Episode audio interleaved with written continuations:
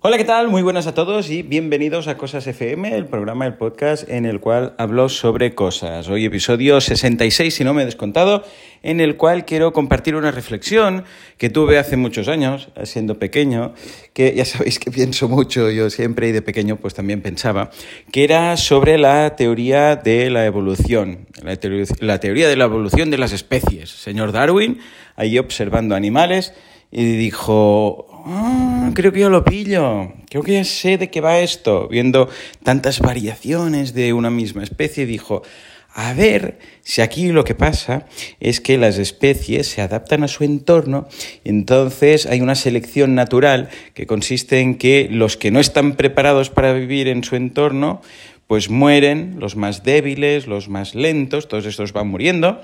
Uh, y claro, ¿qué pasa? Que como mueren no tienen descendencia, sus genes más, podríamos decir, débiles o menos apropiados para vivir en este entorno no van una generación más allá, no tienen descendencia y ¿qué pasa? Que quedan los fuertes, ¿no? Básicamente esto lo he resumido mucho, pero ya sabéis de qué va. Darwin con sus monerías, nunca mejor dicho. Pero bueno, la idea viene a ser esta, ¿no? Dices, vale, lo entiendo. O sea, estos sobreviven porque son más fuertes, cuando hay depredadores, pues estos se salvan, ergo, estos sobreviven. Las gacelas porque son rápidas, había leones, las más rápidas se salvan, tienen descendencia, las más lentas, pues claro, el león las pilla y no hay descendencia. Entonces, hasta aquí se entiende todo. Y esto también ha pasado pues, con los humanos, etc. Vale, perfecto.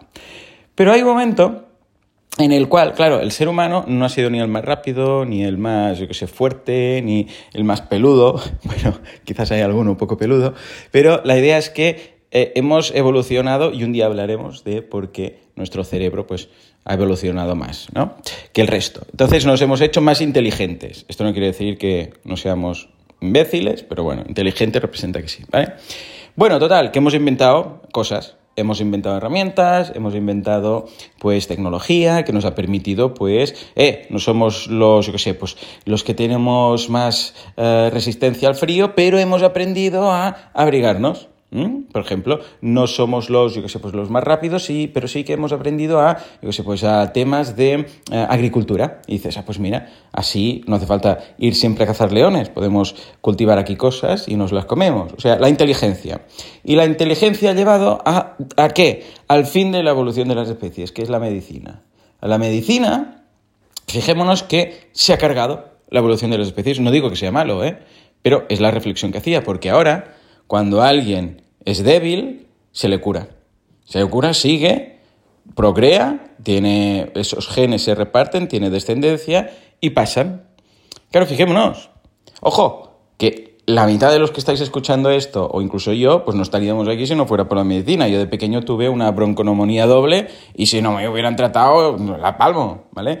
O sea que, claro, la medicina ha hecho que los genes y la descendencia, uh, generación tras generación, que uh, hemos tenido a lo largo de la historia, sean más débiles. O sea, al final, um, a nivel de resistencia, salimos perdiendo.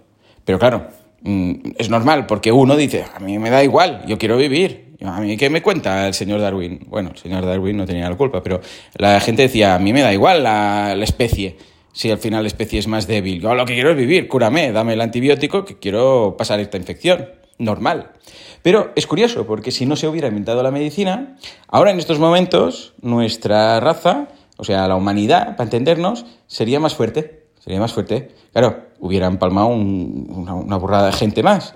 Eh, en cambio así, pues vive más gente, pero bueno, pues se acabó lo que se daba en cuanto a evolución y selección natural y todas estas cosas. Curioso, ¿no? En fin, ¿qué pensáis de todo esto? Y del señor Darwin y de todo, en general. Por cierto, Elon Musk ha comprado Twitter. Muy bien por él. Señores, como siempre, muchísimas gracias por aguantarme y nos escuchamos en el próximo Cosas. Hasta entonces, muy buenos días. 44 mil millones.